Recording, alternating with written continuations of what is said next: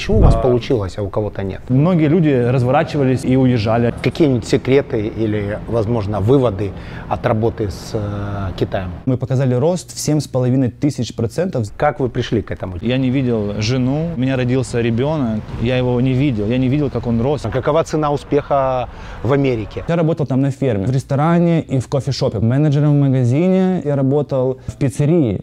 Из Сум через Нью-Йорк и через Вайоминг транзитом в Майами к большим деньгам. Артеза. Топ-100 Amazon продавцов в мире. Номер один стартап во Флориде за последние три года. Оборот 100 миллионов долларов. Два офиса в Майами и Минске. Более 250 сотрудников. Продажа продукции в 120 странах мира. Более 2 миллионов клиентов.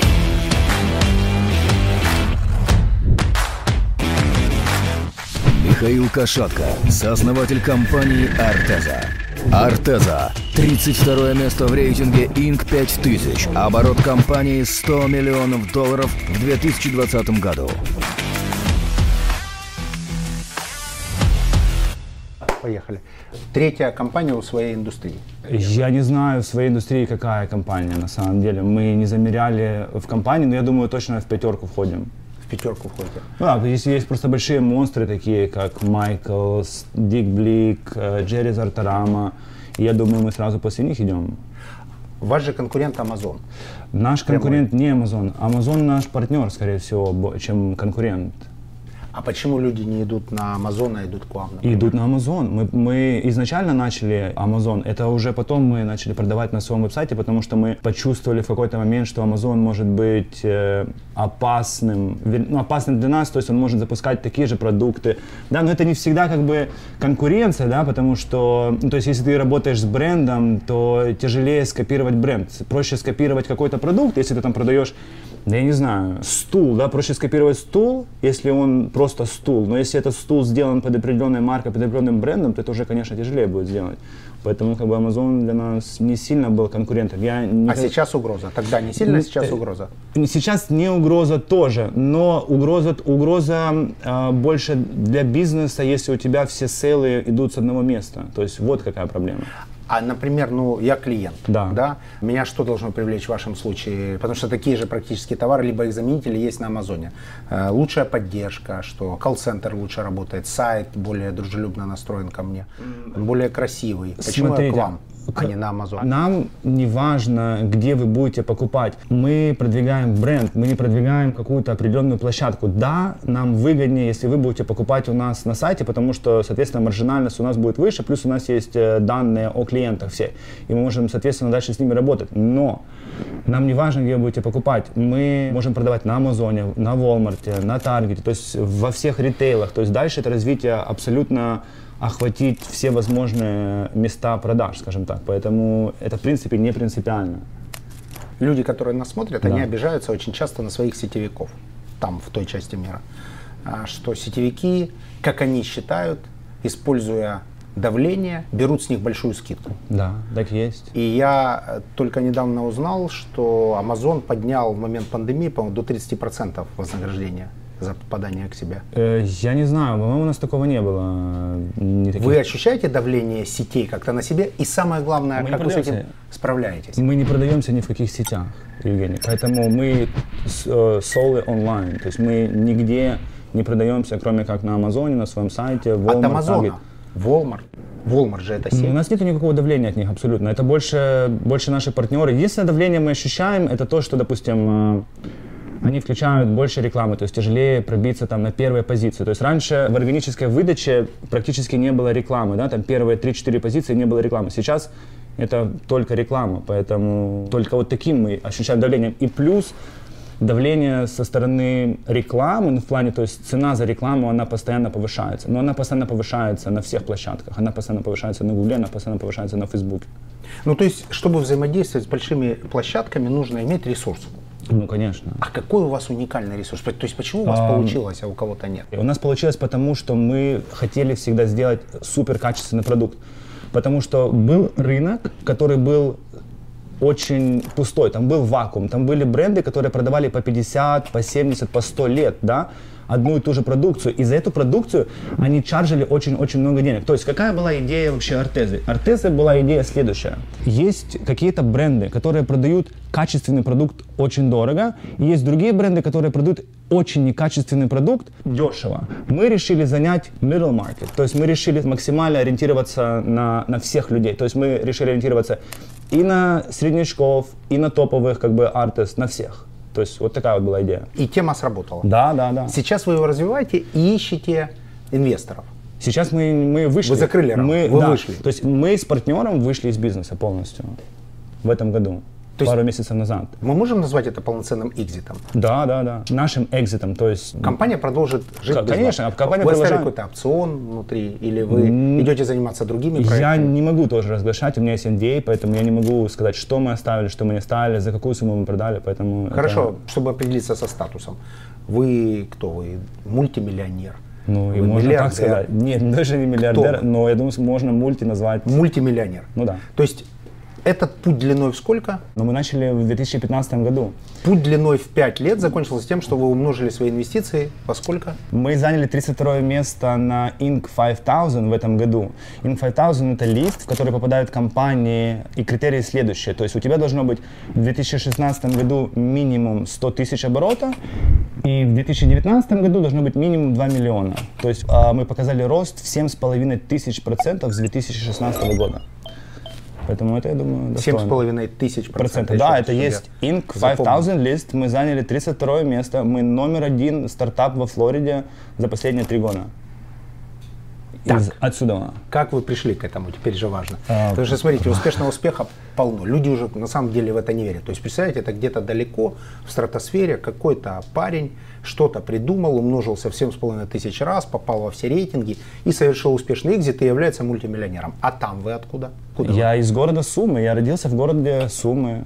э, И жил там до 2008 года, то есть особо я не ездил. В 2008 году я первый раз поехал в Америку, понял, что в Америке можно зарабатывать деньги. И в 2009 году уехал сюда окончательно и остался здесь. И потом начался мой очень интересный путь здесь. Почему вы не официант?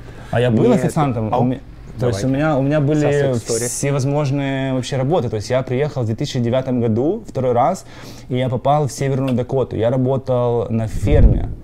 То есть у меня не было другой возможности, как, э, как уехать, да, и мне пришлось ехать в Северную Дакоту. То есть я в Северной Дакоте вообще попал в поле, там, где стоял дом, вокруг 11 миль, самая ближайшая заправка, на которой ты можешь купить только за кэш что-либо. И я первый раз увидел в жизни своего оленя, это было утром, я вышел просто во двор, и там шел олень. Я никогда в жизни до этого не видел живого оленя. Вот э, в Северной Дакоте я видел первый раз. То есть я работал там на ферме. Оттуда я уехал в Нью-Йорк. В Нью-Йорке я работал в ресторане и в кофешопе. Потом из Нью-Йорка я уехал в Ки-Вест. В Ки-Весте я тоже работал менеджером в магазине и работал на доставке. Потом из Квеста я уехал э, в, в Нью-Джерси. В Нью-Джерси я работал в пиццерии, просто делал пиццу, там на гриле работал. Потом оттуда я уехал э, в, в Пенсильванию. В Пенсильвании я прожил год еще, я там работал аудио-визуал. Я разводил технику по, по всей Америке на всякие пресс-конференции, на всякие такие мероприятия. Я занимался и развозкой, и установкой техники, аудио-визуал. И оттуда мы уехали опять в Нью-Джерси, потом Мы? с- мы с моей женой. То есть... э, Жена сопровождала. э, Из Сум ну, еще. Не-не-не, жена уже здесь появилась. Американка? Нет, русская, русская девочка, я украинец, она русская, то есть такая. Откуда она? Она из очень маленькой деревни, называется Злобинка.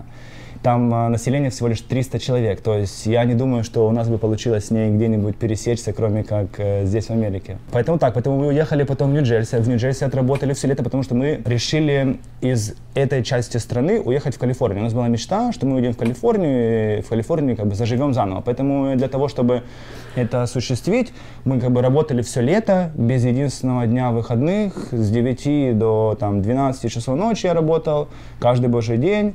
Мы отработали 4 месяца и уехали в Калифорнию. Какую ее часть? Она тоже очень разная. Приехали в Калифорнию, мы в Сан-Диего. Вот, и Это граница с Мексикой. да, это граница с Мексикой. Нас очень сильно смутило то, что там очень много бомжей. но смутило не меня, а смутило мою жену. Как бы ей это очень не понравилось. Вы еще, наверное, не были в Сан-Франциско просто до этого. До этого нет, мы не были в Сан-Франциско. Но там было очень Когда много вы бомжей. приезжаете в Сан-Франциско, вы возвращаетесь в любую часть мира и понимаете, что э, бомжей не бывает много. Ну да, возможно. Вообще в Калифорнии почему-то очень много бомжей. Я, я думаю, потому что они, видимо, как штат, лояльны к этому всему. И вот, скорее всего, из-за этого так происходит. Вот. Поэтому мы приехали в Сан-Диего. Жена почувствовала себя достаточно некомфортно. И как бы я особо там тоже ничего не знал, никого не знал. И мы решили ехать в другое место. И решили ехать в Майами. Почему в Майами? Потому что до этого мы жили э, в Ки-Весте. В Майами тоже бывали, достаточно рядом находится, климат похожий. Мы решили ехать в Майами. Здесь тоже были друзья, знакомые, и мы приехали в Майами. Так, и тут стартап. Нет, в Майами э, я работал до этого в пиццерии, то есть я ехал в Майами и я думал, что я буду делать пиццу. Вот, но получилось так, что когда мы искали квартиру себе в Майами, мы встретили русскоговорящего агента. По недвижимости. По недвижимости, да. И посмотрев на него, я понял, что я могу делать ту же работу намного круче и лучше, чем он.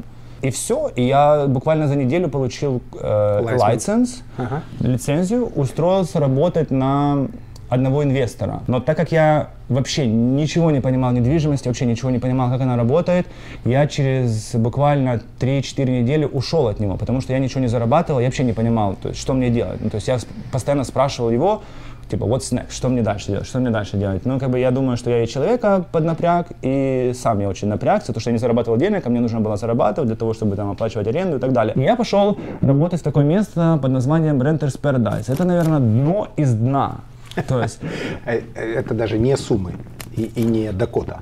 это Майами, но это, это дно, дно, дно. То есть ты работаешь с людьми, которые пытаются найти на 30, на 40 процентов ниже среднего, то есть ниже рынка жилье себе. И то есть, и, соответственно, если ты работаешь э, с такими людьми, ты делаешь с их проблемами. То есть я поработал там какое-то время, я думаю, около двух-трех лет. Я набрался, наверное, двух лет. Я набрался достаточно уже много опыта в сфере недвижимости. И так как я делал достаточно обширный нетворкинг, у меня было много предложений от других брокеров работать с ними. И я начал работать с одной итальянской компанией. Э, Моя работа заключалась в том, что мне нужно было вкладывать деньги людей, других, и их клиентов под определенный процент. То есть они ожидали возврат, rate определенный, и мне нужно было находить недвижимость, анализировать ее, и, соответственно, предлагать им варианты и вкладывать эти деньги. То есть и в этот момент я осознал и понял, э, как работают деньги, что такое деньги, как их нужно вкладывать. После этого я создал свою небольшую менеджмент-компанию. Но в тот момент, когда я создал менеджмент-компанию, я начал понимать, каким образом мне выходить на клиентов. И я начал смотреть в сторону интернета. У меня было несколько человек, знакомых, которые продавали на Амазоне. И люди очень сильно и быстро как бы росли. Я видел это, мне это было очень интересно. Я начал задумываться о том, что, наверное, все-таки интернет — это следующая возможность для меня. Я начал как бы самообучаться. И в 2014 году запустил э, свой первый продукт. Базово вы не айтишник. Я вообще никогда не был связан ни с чем связанным с IT. У меня не было ни знакомых, ни друзей, ни в семье, ни у кого. То есть я не понимал, возможно, не верил, не знал. Просто очень не хотел возвращаться в Дакоту. Э, Я вообще не хотел возвращаться назад. То есть следующая моя следующая работа всегда была лучше, чем предыдущая. Поэтому как бы я вот э, маленькими шажками двигался вперед. Но когда я понял, что как бы интернет это все-таки такое место, то место, где у тебя есть доступ к миллионам людям за одну секунду, то я все-таки подумал, что вот, наверное, это то, чем я хотел бы заниматься и хотел бы попробовать себя заниматься. Потому что, ну, как бы больших денег в реал-эстейте ты не заработаешь, unless you have либо там супер большую базу клиентскую, либо, либо еще что-то. Либо стать Airbnb. Airbnb? Да. Ну, Airbnb это на самом деле Маркет, это не обладающий площадка. ни одной квартирой, правильно? Э, да, очень крутая платформа, и мы сдаем там свои квартиры. Просто удивительно, что э, люди пытаются зарабатывать на реал-стейте, покупая квартиры. Я говорю, что вот есть компания, у которой нет ни одной квартиры, но это лучший Ну да. проект в, в мире, потому что это лучшая площадка. Конечно. Я не знаю лучше сайта, чем Airbnb. По UX, UI у них, наверное, самый топовый сайт в мире. Ну, во всяком случае, для меня. Потому что люди, ну, многие бизнесы не уделяют этому внимания должного. Ну, вы имеете выдачу, место и, Гугле. Не, не, не, именно UX UI, именно сам интерфейс, именно mm. сам user experience, который ты получаешь. Все очень сделано нативно и просто. Чем лучше у тебя user experience, тем лучше у тебя конверсия. Чем это все сделать, чем, чем максимально это сделать наивно и проще, чем ты повысишь очень сильно свои показатели, conversion rate. Каждый следующий клик, по-моему, уменьшает э, проход дальше на 25%. Я не знаю, насколько это, не знаю, насколько точно, но это точно правда. Mm-hmm. Ну да, мы много делали с этим опытом. В общем, вернемся, наверное, к тому. Привет. Всем привет. Здравствуйте, друзья. Всем привет. Учиться никому не рано и никогда не поздно. До встречи в Big Money университете.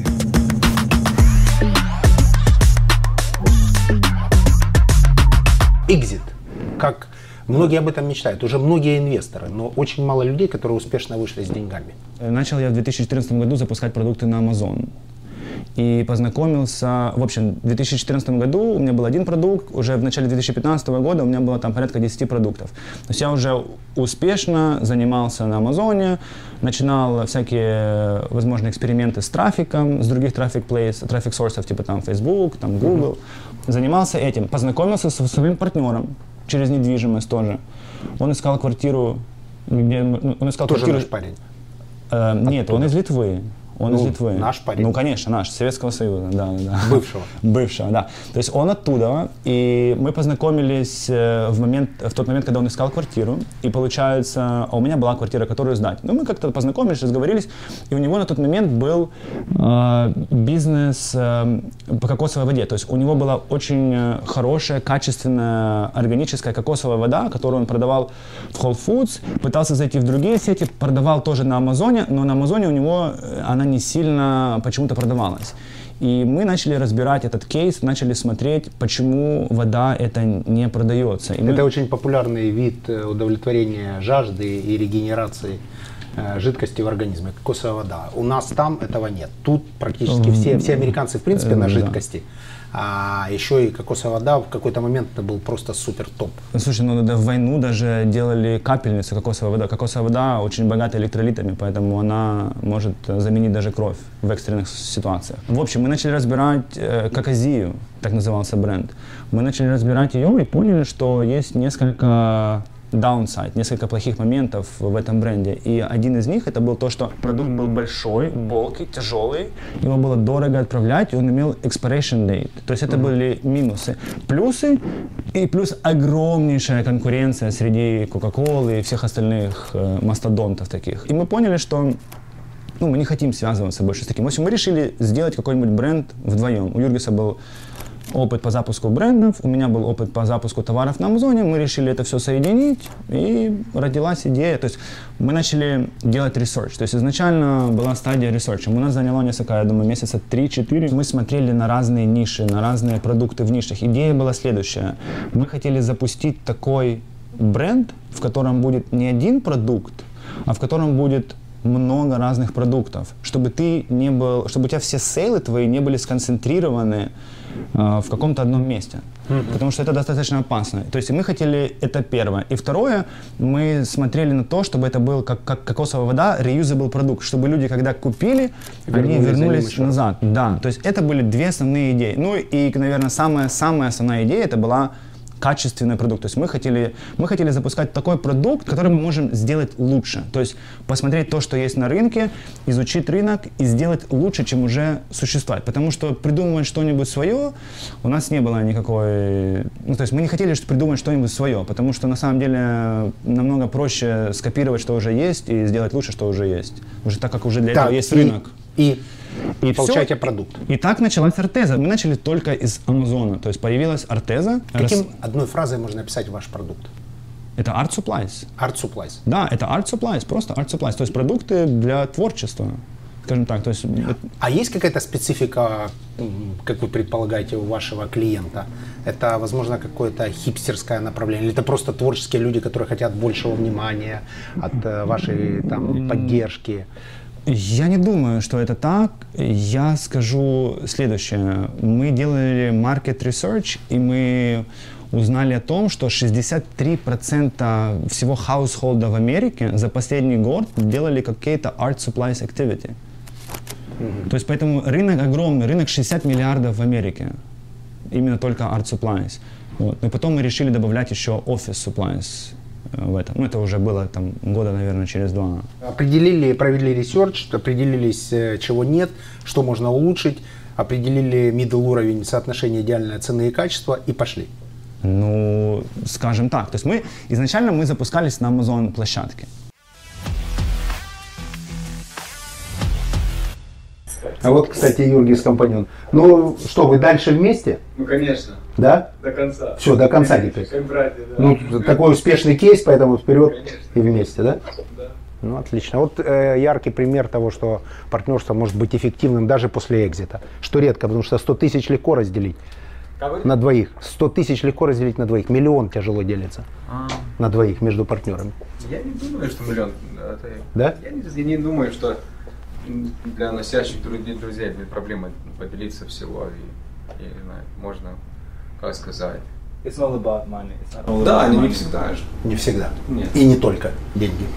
Ну не только, и фан, как все случилось, что произошло. Это, знаете, это, это вспомнить все просто. А вы круто. сейчас те навыки, которые были, те компетенции, которые были, я правильно понимаю, что вы сейчас будете делать то же самое? То есть вы А, будете искать мы не какую-то скажем, нишу? что будем делать то же самое, нишу мы нашли и делаем. А, уже несколько- сейчас она да, есть. Да, и мы уже должны были запуститься в дека- 1 декабря. А, Чуть-чуть э, остановились, потому что а, Китай, надо сделать упаковочку, там какие-то вещи определенные. Но мы быстро очень все произошло, скажем, новая идея произошла через так же быстро, как Артеза. Артеза название мы придумали за ночь. Не брали никаких агентств, э, и не надо было никакой помощи ни с брендингом, ничего, был опыт уже, был какой-то опыт. И я говорил всегда, что надо все делать быстро. В каждом бизнесе надо принимать решение сейчас.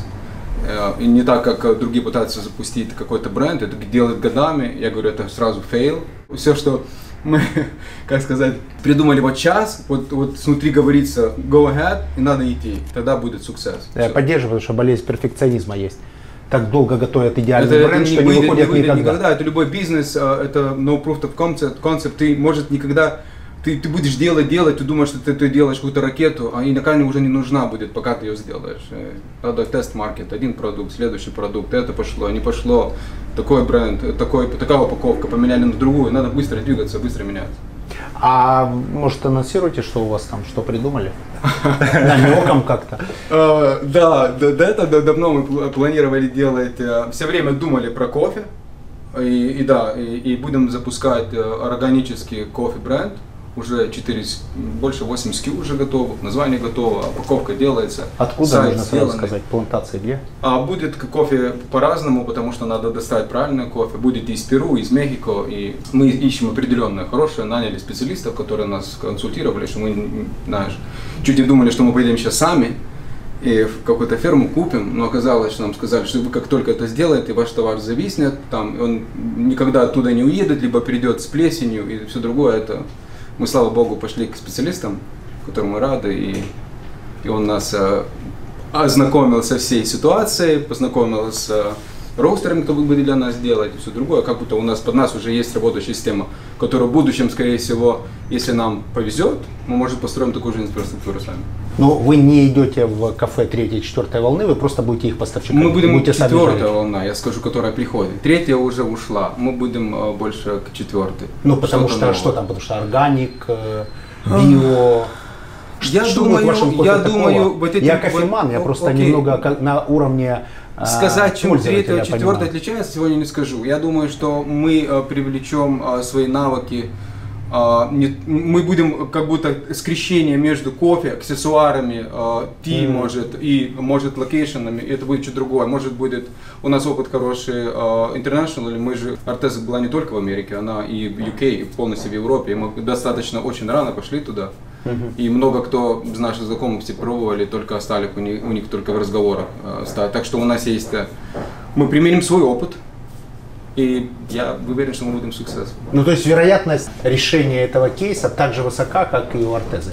Как сейчас ощущается. Реш- Потому что все, Да, что попало да. в сеть, оно Я- же оттуда не изымается уже никогда. Через три года посмотрите, оцените там, свои Да, результаты. да, да, то есть, думаю- если вы нашли формулу хитовости, то значит вас ждут там огромное, там, огромное количество миллиардов. Я надеюсь. Будем смотреть, будем адапт делать. А вот, например, для подписчиков, то, что вы делаете из разных отраслей. Ну, смотрите, это сайт для творческих людей, это кофе. Фактически это Ой, такой это не только это. У меня бизнес, я занимаюсь и машинами онлайн продаю, и я занимался всякими еще вещами дополнительно, и на сегодня занимаюсь. Это, я думаю, это все сбор а, а, опыта. И это только опыт, ты можешь делать что хочешь, не надо себя удерживать, потому что ты что-то не понимаешь, это ну, не значит, что ты не можешь сделать. То есть навык, который сработал там, сработает значит, и тут. ты можешь сделать. Это такая всегда э, логика, да. И двигаться быстро.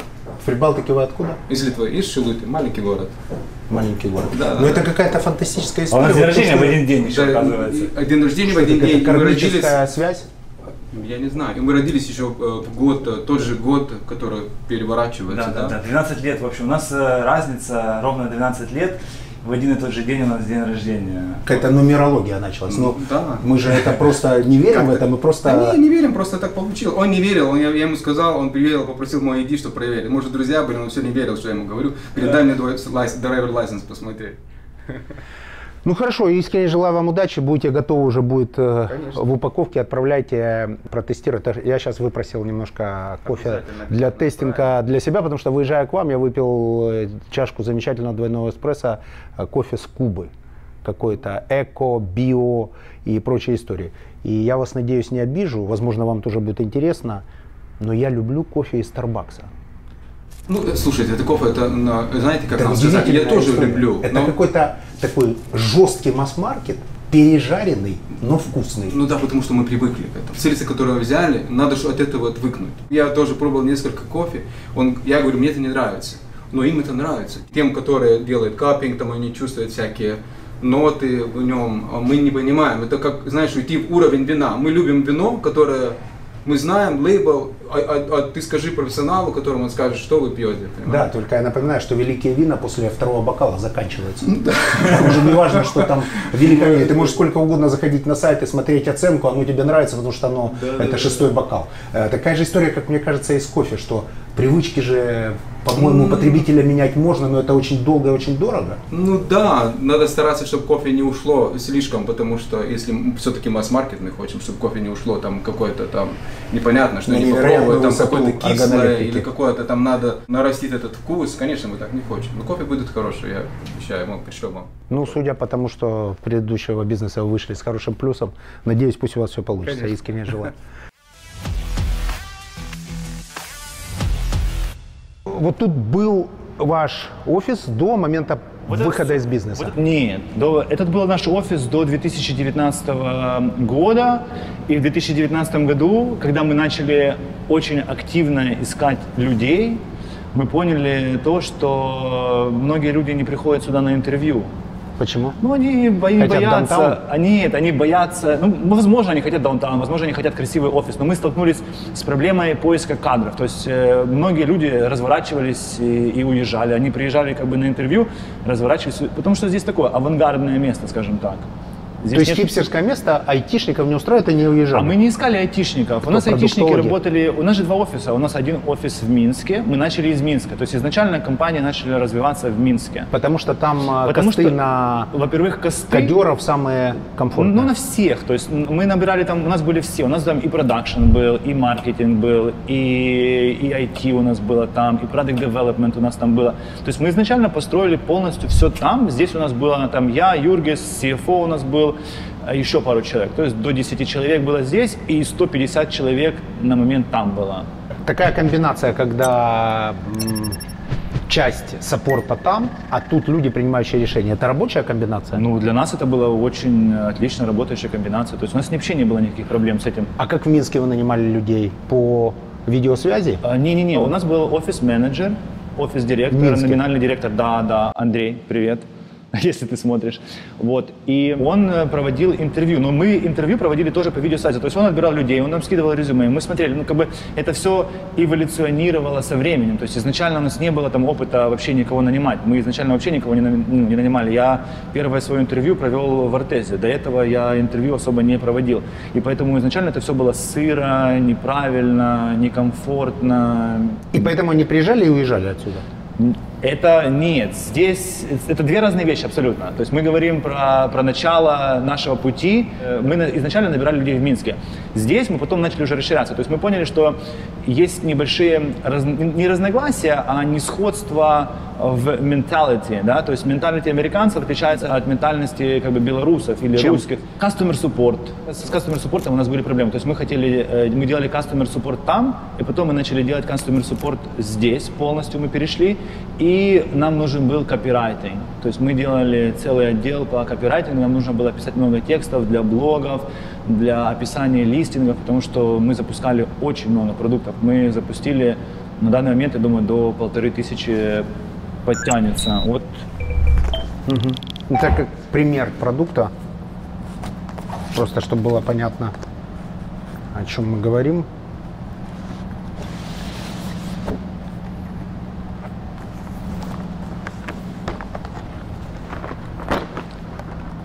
Это, например, вот такая замечательная Это Advent Calendar, то есть ты можешь каждый... Это подарок на Новый год, это в этом году оно запустилось. То есть ты его просто открываешь, упс, и каждый, на каждый день у тебя есть до Рождества новый подарочек. Вот на сегодня у вас такой вот блокнотик. Это ты покупаешь и все рождественские праздники что-то даришь. Это ты Кем покупаешь и каждый день открываешь до Рождества. Так, например, что может быть вот тут? Давайте. Можете открыть, посмотреть, пожалуйста. Проверим. Скорее всего, здесь watercolor. Да, это... Может, оно куда-то заделось. Так, Давайте посмотрим Это другую. ге- генеральский эффект, вы понимаете, именно в этой ячейке ничего не, не оказалось. Возможно, в этот э, день, когда ничего не оказалось, после подарков нужно подумать о том, что мир не так материален, как нам кажется. О, вот все есть. В общем, здесь на Ручки, каждый день карандаши. один либо э, там тюбик краски, либо карандашик. Ну, это мы Производство сделали... Китай. Производство, да, PRC, People Republic of China. То есть мы чуть-чуть поменяли, и мы вместо того, чтобы писать Made in China, мы сделали Made in PRC. То есть это не настолько очевидно, не настолько отпугивает людей. И еще пишут, Это ну, типа, создано... designed in Да, USA, дизайн in USA. in. Дизайн я читал, даже видел где-то дизайн Калифорния, или там дизайн... пишет. Apple. Дизайн... А, Apple, Apple. пишет Design in California, Made in China. Так, это карандаш, да? Design in USA, Manufactured in PRC. А, уже кисточка вот заряжена. Это Real Brush Pens. Это один из э, самых первых бестселлеров наших. Ага.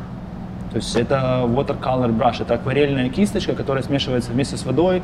На момент э, запуска этого продукта рынка, как, то есть были такие продукты, но мы сделали тренд. Мы начали... То есть не нужно никуда макать, ты сразу готов к Да, она сразу, это как маркер, только там э, вместо обычного твердого типа, там как кисточка обычная, то есть называется Real Brush Pen.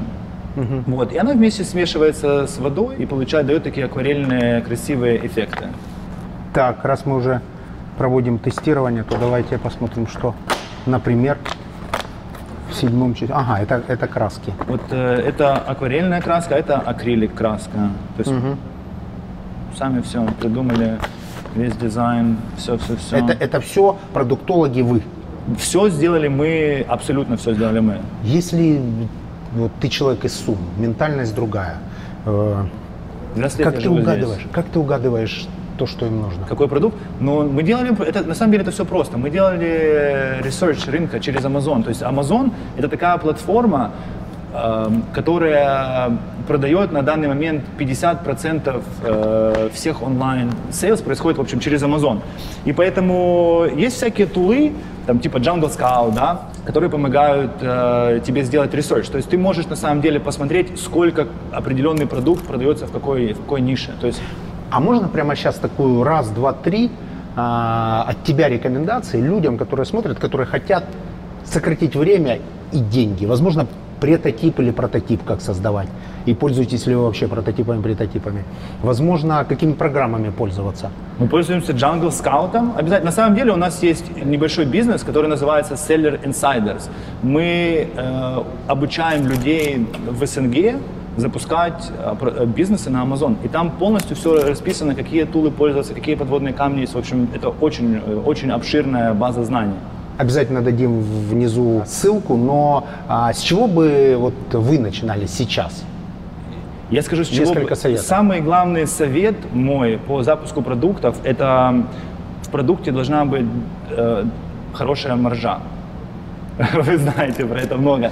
На самом деле в продукте должно быть, э, то есть это даже не обязательно маржа, то есть в продукте должно быть достаточно денег, чтобы эти деньги можно было потратить на рекламу. То есть ты можешь запустить продукт, который стоит 10 долларов продажных, но из-за того, что у тебя там э, цена за клик 3 доллара, эта цена за клик это съезд, да, и маржа там будет 150%. Но ты можешь запустить продукт за 40 долларов, в котором маржа будет там 70%, но у тебя будет на рекламу там 10 или 15 долларов в этом продукте. Например, вы бы шли в everyday low price или наоборот немножко приподняли бы цену и дали максимальное Я продвижение. бы, я бы шел бы в ценовую категорию от э, 25 долларов до 50. Что бы это ни было. Что бы это ни было, да. Ну и, соответственно, и выше. То есть я бы не шел бы ни во что ниже, чем 25 долларов. Как для бренда мы запускали продукты ниже, чем 25 долларов. Почему? Потому что нам нужно было просто запускать э, все продукты, ну не все продукты, но многие продукты в категории. То есть нам продукты э, являлись эм,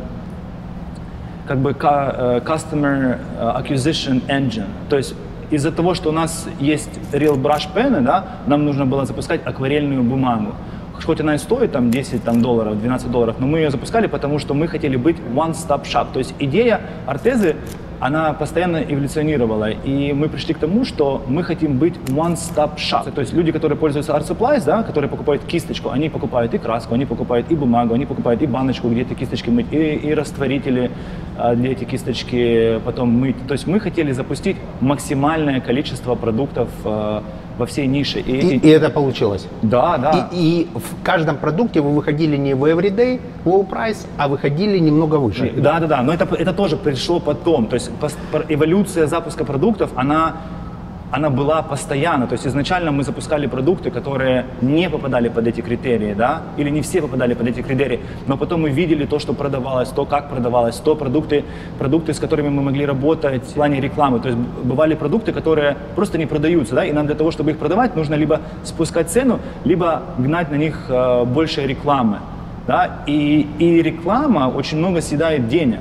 И если в продукте нету этого зазора, нету нормального как бы CPA, не CPA, нету, нету в общем а, маржинальности в деньгах, я не говорю в процентах, я говорю маржинальности в деньгах, то есть она может быть меньше в процентах, но именно нету там... э, У вас какой-то фикс на каждый SKU? Или Нет, как вы для себя определяете, мы что для построили вас каль- мы построили успешный проект? То есть мы а у вас постро- есть внутренний калькулятор? Да, да, то есть мы построили внутренний калькулятор, который помогает просчитывать косты на каждый продукт. То есть ты забиваешь там продажную цену, ты забиваешь А тариф, не, доставку, тарифы, логистику. доставку, да, и он тебе выдает, сколько у тебя минимальный рост, сколько у тебя минимальный а, окос на этот продукт. Мы уже ну, много продавали, мы много уже гнали рекламу, у нас был опыт, и мы понимали, что окей, мы знаем, что на Фейсбуке там в среднем продукт закрывается там с 2.05-1.85 до 2.15 рост. И мы хотели, чтобы все, все продукты, которые мы запускаем, которые мы можем маркетить нормально, они будут иметь в себе а, их как бы максимальный рост, то это та сумма, при которой мы будем закрываться в ноль, скажем, она будет больше, чем 2.15. Минимум в ноль. Да, то есть минимум в ноль. То есть если у нас есть ро, при, при росте 2.15, мы будем выходить там в ноль, к примеру. И вот таким вот образом мы работаем. Калькулятор этот э, подлежит каким-то э, коррекциям или он создан один раз и вы пользуетесь ему уже долго? Вот этот внутренний Он, калькулятор. он корректировался много раз, но э, сейчас он никаким коррекциям не подлежит. То есть ты просто забиваешь цену на продукт, забиваешь себестоимость, и он тебе как бы выдает все, что тебе нужно для понимания. Ну, Во всяком случае, для моего понимания. Работа с обратной связью от потребителя. Постоянно, каждый день. То Что, есть- колл-центр? Колл-центр, ревьюшки. Мы начали просто парсить Amazon и начали читать все ревью. Ну как читать? Мы, наши айтишники сделали алгоритм анализа э, слов По ключевым по словам. ключевым словам. И мы, то есть, понимали, о чем идет речь, то есть, какие негативные, какие позитивные. То есть, мы разбивали там одна, две, три звезды э, ревьюшки, разбивали там 4-5. И смотрели, о чем люди говорят, что им нравится, что им не нравится. Привязки к вашему продукту? Конечно. Или Ну, вообще в рынке? Мы делали вообще в рынке и в привязке к нашему продукту, соответственно, и постоянно их мониторили. То есть, если мы видим, что там определенный период времени ревьюшки начинают э, сыпаться, да, какое-то там а- однозвездочное ревью начинает идти, или там двух- или трехзвездочное ревью, то значит какая-то проблема. Плюс у нас была постоянная связь с customer support ом. То есть любая проблема для нас, э, нашей customer, это все. То есть мы делали refund по любому запросу.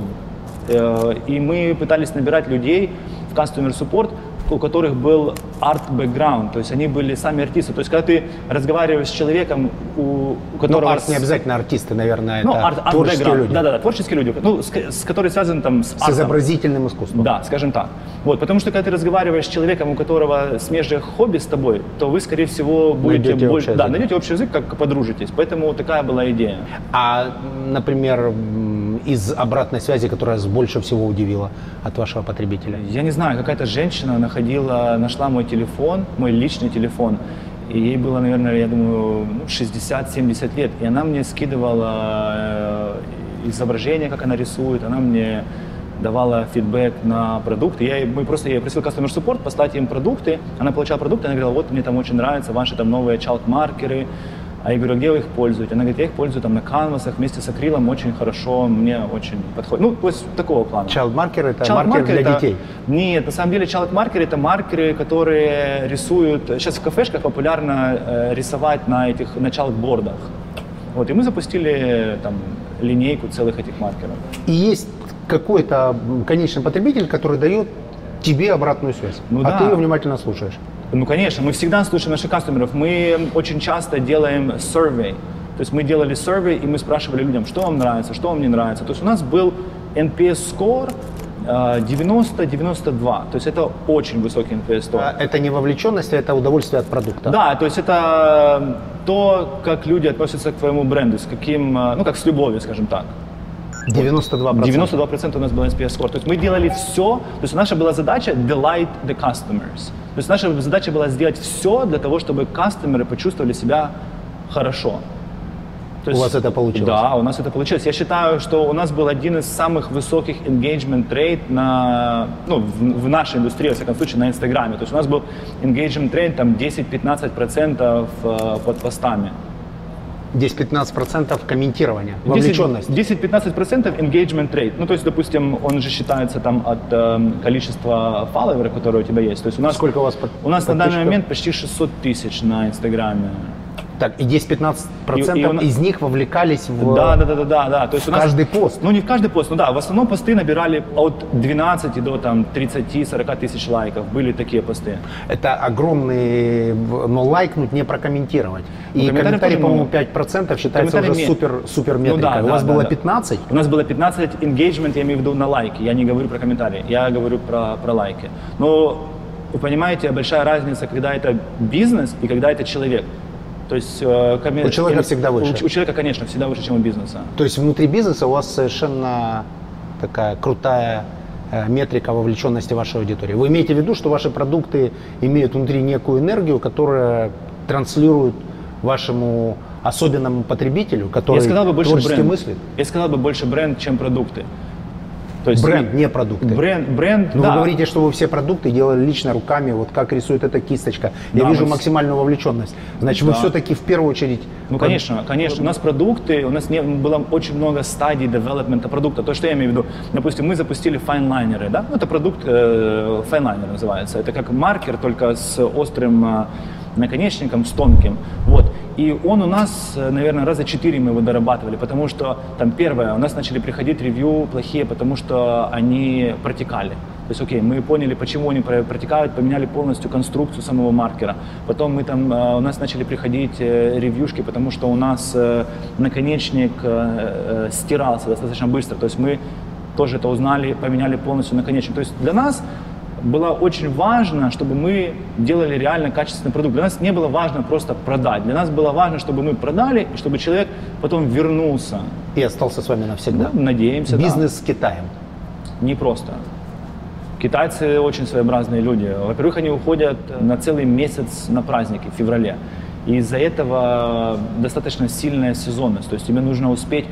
Сделать. Да, тебе нужно, во-первых, успеть заказать продуктов, потому что если, ты, если эти продукты не придут в январе, то они тебе потом не придут ни в феврале, ни в марте, а придут уже после. Вот. И как бы Новый год еще, потому что Новый год тоже большая сезонность достаточно. В принципе, для всех бизнесов, но для нашего бизнеса в частности. Какие-нибудь секреты или, возможно, выводы от работы с э, Китаем? Все Рынок нужно огромный. проверять по тысячу раз с ними. Если, то есть ты должен оговорить максимально все. А говорить и записать? Оговорить и прописать, конечно, и переспросить. Потому что если, ты, если китайцы как бы молчат и чего-то не говорят, то это, скорее всего, что-то идет не так. А у вас там есть представитель?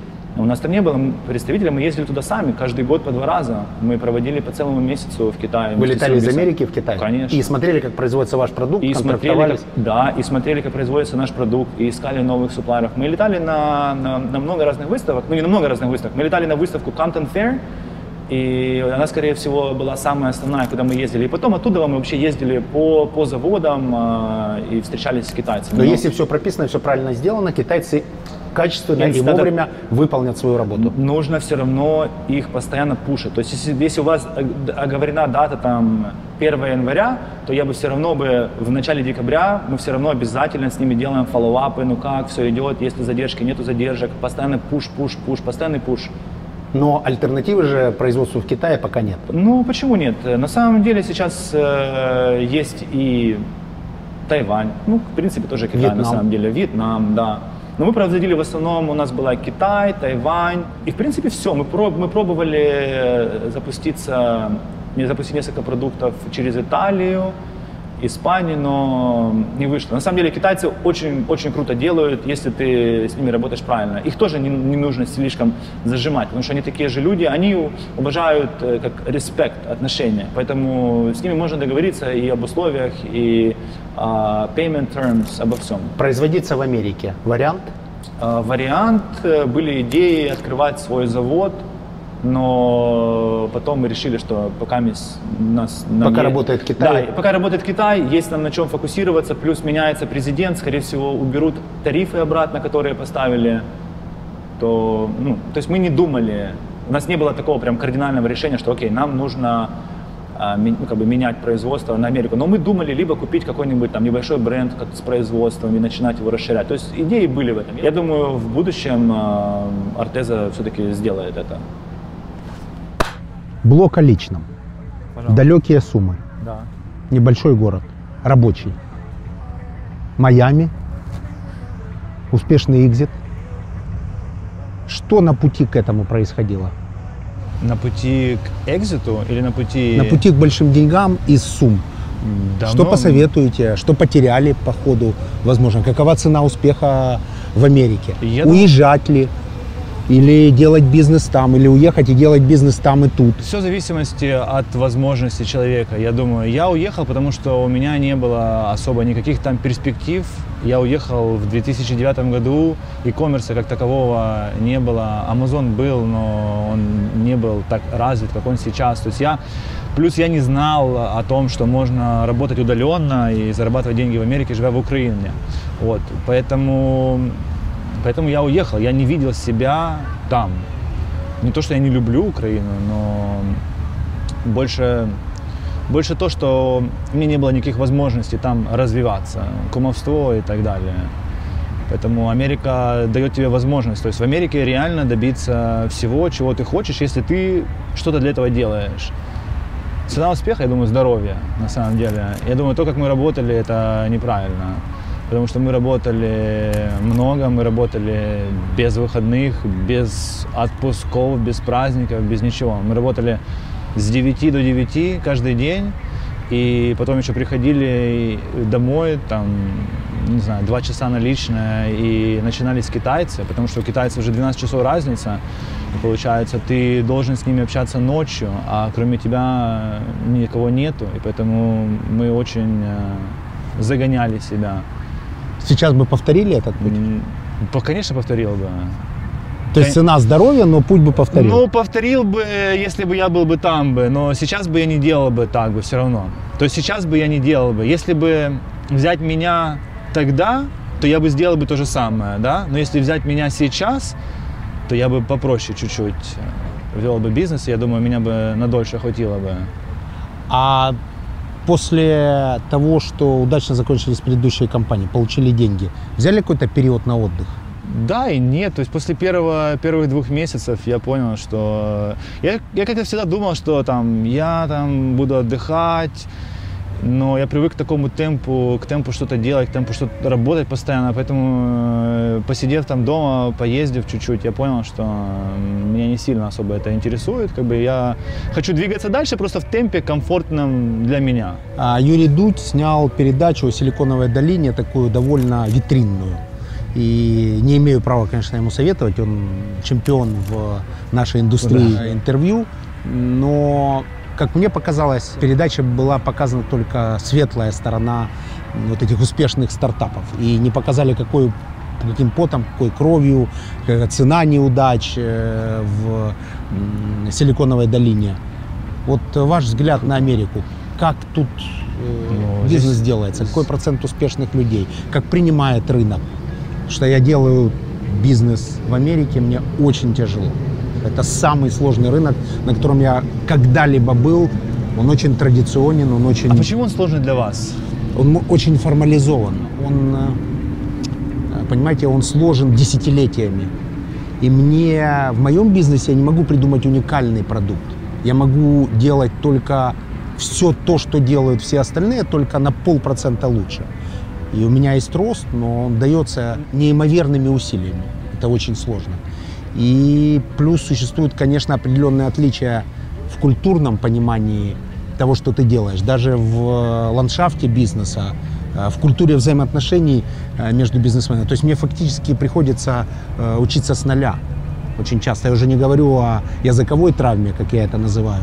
Да, когда ты неуверенно говоришь Ну да. по-английски или не, не, не уверен, что вполне понимаешь то, что говорят тебе. Тебе нужно темп снижать. Возможно, эти вещи человеку, который долго тут в Америке, они будут уже немного непонятны, но я по-прежнему ощущаю некое снижение темпа, потому что мне нужно э, проанализировать каждое слово, каждую букву в договоренности. Я понимаю, о чем вы говорите. У меня такое было, когда я начинал real estate. То есть, когда я открыл книгу, да, я думал, что я говорю достаточно хорошо по-английски, но когда я открыл книгу и прочитал первую страницу, у меня заняло это, наверное, час. Я понял, что я половины терминов не знаю, да. То есть, и вот, э, наверное, с какими-то усилиями я изучил все эти термины, и потом все пошло получше, получше, получше. То есть, ну, но на момент, когда мы стартовали Артезу, я уже думал на английский. То есть, я, у меня нету никаких проблем разговаривать на английский, понимать. То есть, я проводил там все совещания, все митинги, когда мы э, искали инвестиции и ездили и в Нью-Йорк, и в Силиконовую долину, и встречались со всеми венчурными фондами, самыми топовыми в Америке, то я говорил только я, в принципе, говорил там. И поэтому у меня не было никаких трудностей с этим. Я не думаю, что бизнес в Америке дается просто, да и вообще, наверное, в мире бизнес просто не дается. То есть, если ты хочешь чего-то добиться, то ты должен реально этого добиваться, и ты должен посвятить себя. То есть я посвятил себя полностью работе. То есть я не видел жену, слава богу, она от меня не ушла. Да, то есть у меня родился ребенок, э, я его не видел, я не видел, как он рос, я не видел, как он вырос там с года до двух. Я просто приходил вечером, буквально заставал его на 15 минут, и он ложился спать. И все. То есть, конечно, ты платишь какую-то цену за это, но Как вы считаете, человек, добившийся успеха э, в американском рынке, он имеет право претендовать на масштабирование бизнеса? На масштабирование бизнеса вы имеете в виду другие рынки? Но мы были успешными не только в Америке, мы были успешны в Европе. Мы продавали продукцию через Amazon в 120 странах мира. То есть мы продавали в Канаде, мы продавали в UK, Франция, Италия, Германия. То есть везде, везде работали. То есть, соответственно, у нас сайт тоже, а, у нас два сайта, да, arteza.com и arteza.co.uk. То есть мы продавали и на UK, и на com. Да, есть различия. Бывает то, что, то, что заходит здесь, не всегда заходит там. скажем, я имею в виду, то есть Америку и Европу. Но все, все методом тестов. Я думаю, чем больше ты тестируешь, чем больше ты узнаешь, чем больше у тебя есть даты, на которые опираться, тем лучше. То есть мы никогда не боялись э, допустить ошибку или ну, то есть мы не боялись ошибок. Мы, наша была задача это делать, пробовать. Я думаю, поэтому мы были успешны в маркетинге. Это то, что мы постоянно пробовали. Мы поняли то, что самое главное в нашей индустрии была это картинка. Ну, вообще, на самом деле, я думаю, что в маркетинге как бы креатив, креативная часть, креатив, это то, что ты видишь, решает 80-90% всего. Сейчас нативная реклама решает все, и она бывает так талантливо выстроена, что путаешь нативную рекламу со знаками судьбы. Да, мы даже делали такую тему, мы... мы... Таргетировались? Конечно, мы таргетировались э, Наш основной трафик-сорс, я думаю, был Facebook, потому что там очень можно хорошо таргетироваться, но мы и Amazon, но мы делали всякие такие фишки, мы брали Facebook, брали объявление фейсбуковское, то есть обычное рекламное объявление, и там, к примеру, переворачивали его в обратную сторону. То есть ты когда листаешь, это называется pattern interruption, то есть ты когда листаешь, ты по-любому на это обратишь внимание просто из-за того, что это отличается от всего другого. Либо мы делали там супер яркие цвета, либо мы делали, как он там распадается или собирается, либо ты, ну, либо просто мы делали, э, допустим, ты скроллаешь, у тебя вместо рекламного объявления просто пустой как бы экран, и ты человек думает, блин, что такое происходит, какой-то пустой экран, а потом раз он собирается, начинается картинка. То есть мы креативу уделяли огромное внимание, то есть мы специально построили свой продакшн, и у нас было, я не знаю, там 4-5 студий, и мы постоянно снимали, э, фотографировали, то есть visual для нас это было очень большой упор. За родиной скучаете? В последнее время, да. В последнее время, И да. стали чаще ездить? Стал чаще ездить. В прошлом году поехал на целый месяц. В этом году пое- планирую поехать на, на пару месяцев на лето, потому что в Майами жарко летом. Я хотел бы... В Сумах, леса, Ну, не есть то, где погулять? Я не знаю, в Сумах я хотел бы по- побыть э, в Киеве, потому что у меня в Киеве больше родственников, и, наверное, Европа. То, что касается ребенка, образования, ребенка сколько лет? Два.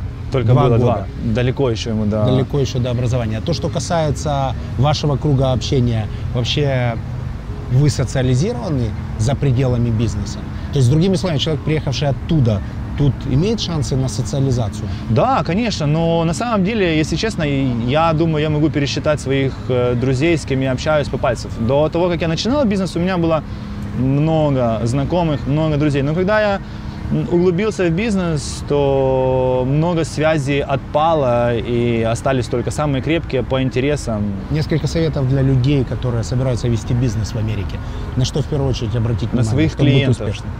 Самое главное это обратить внимание на своих клиентов. Если ты не, если ты как бы забиваешь, скажем так, на своих клиентов, то это очень плохо. Клиенты это твое все и на качество продукции. И как бы ты не делал бы рекламу, как бы ты не делал бы, да как бы что бы ты ни делал бы, если у тебя нету хорошего качественного продукта, то ничего не получится.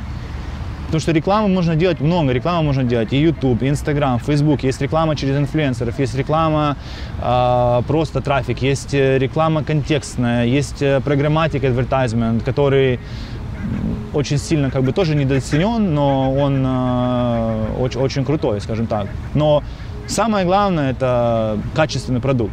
Потому ты можешь продать кому-то один раз, но один раз это недостаточно. Майами тупик счастливых, так его называют. Если не Майами, то что в Америке? А, на самом деле я не хотел бы привязываться к какому-то месту. У меня даже нету какой-то недвижимости, в которой я живу, ну, то есть своей, я не владею. У меня есть квартиры, которые как investment properties, но я не знаю, хочу... Вы живете в арендованной, имея свои Да. квартиры, которые вы сдаете да, на сайте. Да, да, да, да, да, да. В какой части Майами? South Beach и Холландейл. Две квартиры. Нет, не две квартиры. Это местолож... место расположения квартир. А, квартир. Да, да, да. South да.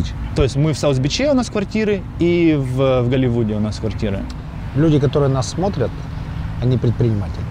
И нужно от вас, выберите лучший вопрос, что-то. Консультация, встреча, помощь любая, возможно.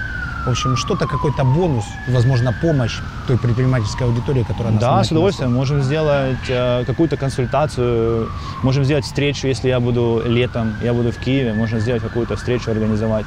Мы планировали организовать встречу со своими ребятами, которые в нашей группе в Sellers Insiders, мы планировали с ними организовать. Поэтому мы с удовольствием, я вообще с удовольствием поделюсь знаниями, своими опытом а, в этой индустрии. Тогда выбирайте три вопроса и приглашайте людей, возможно, видео или, возможно, очная встреча офлайн в Да, Киеве, да. когда вы будете там. Супер. С э, вашей экспертизой американского рынка, потому что рынок огромный, 350 миллионов, рядом 100 миллионов Мексика, э, Канада. 40 миллионов Канада, то есть тут э, огромный рынок, и его экспертиза, безусловно, важна. Несколько традиционных вопросов для нашей передачи. Что важнее, путь или результат? Я думаю, результат слэш путь.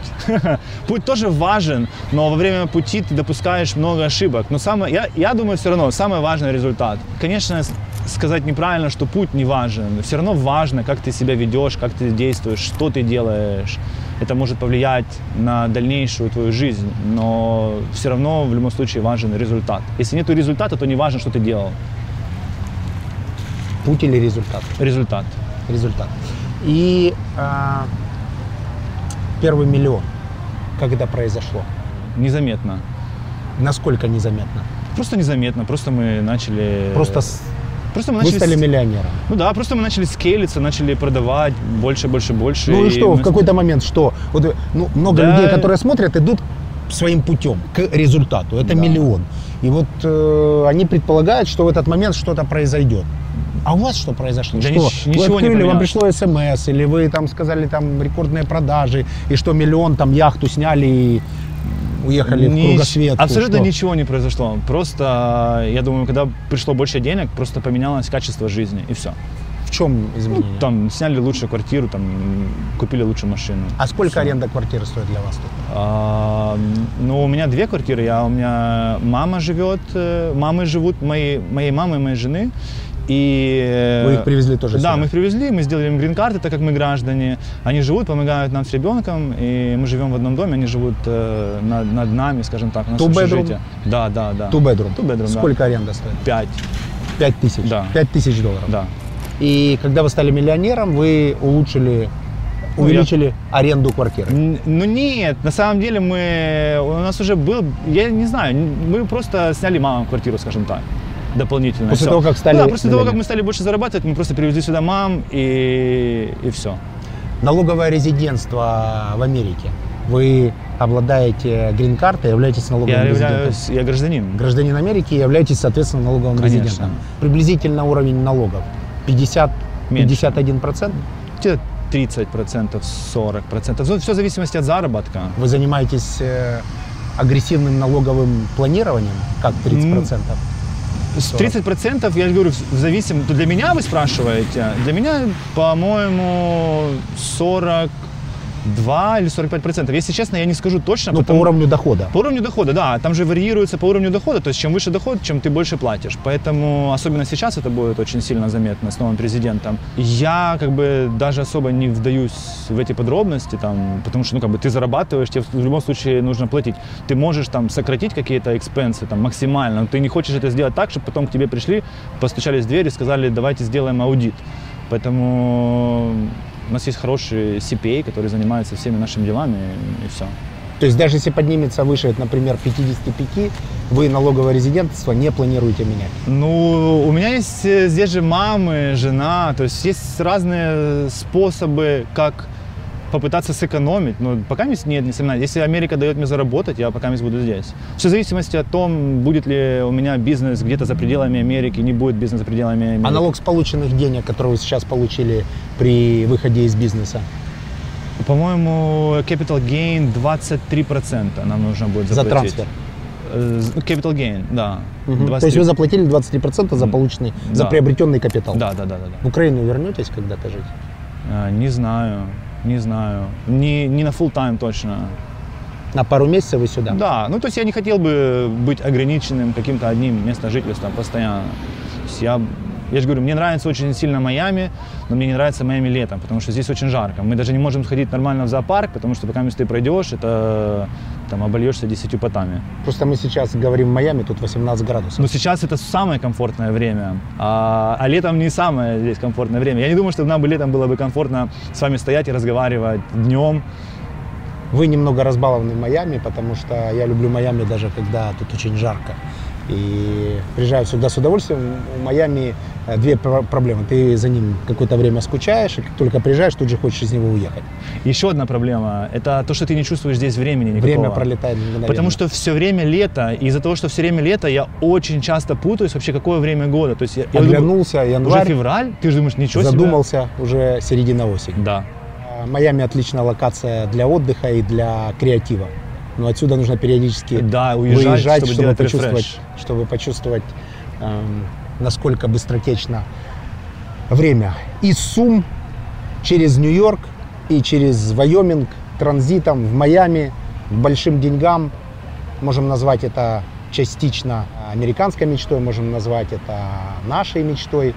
Но то, что я ощутил сегодня, это бесконечное внимание к тонкостям своего продукта. Я бы мог назвать это максимальной вовлеченностью, я бы мог назвать это любовью к своему клиенту и любовью к своему продукту. Тот, кто постоянно пробует свой бизнес на вкус, тот, кто размышляет категориями тех людей, которые платят нам зарплату, то есть нашими клиентами, тот всегда в той или иной степени добивается успеха. Если это еще э, умножено на правильный поиск инвестора и на возможность вовремя выйти из бизнеса, э, продав его, получив биг money и инвестируя их в новые бизнесы, то, возможно, это, я уверен, вернее, это очень-очень э, хороший кейс.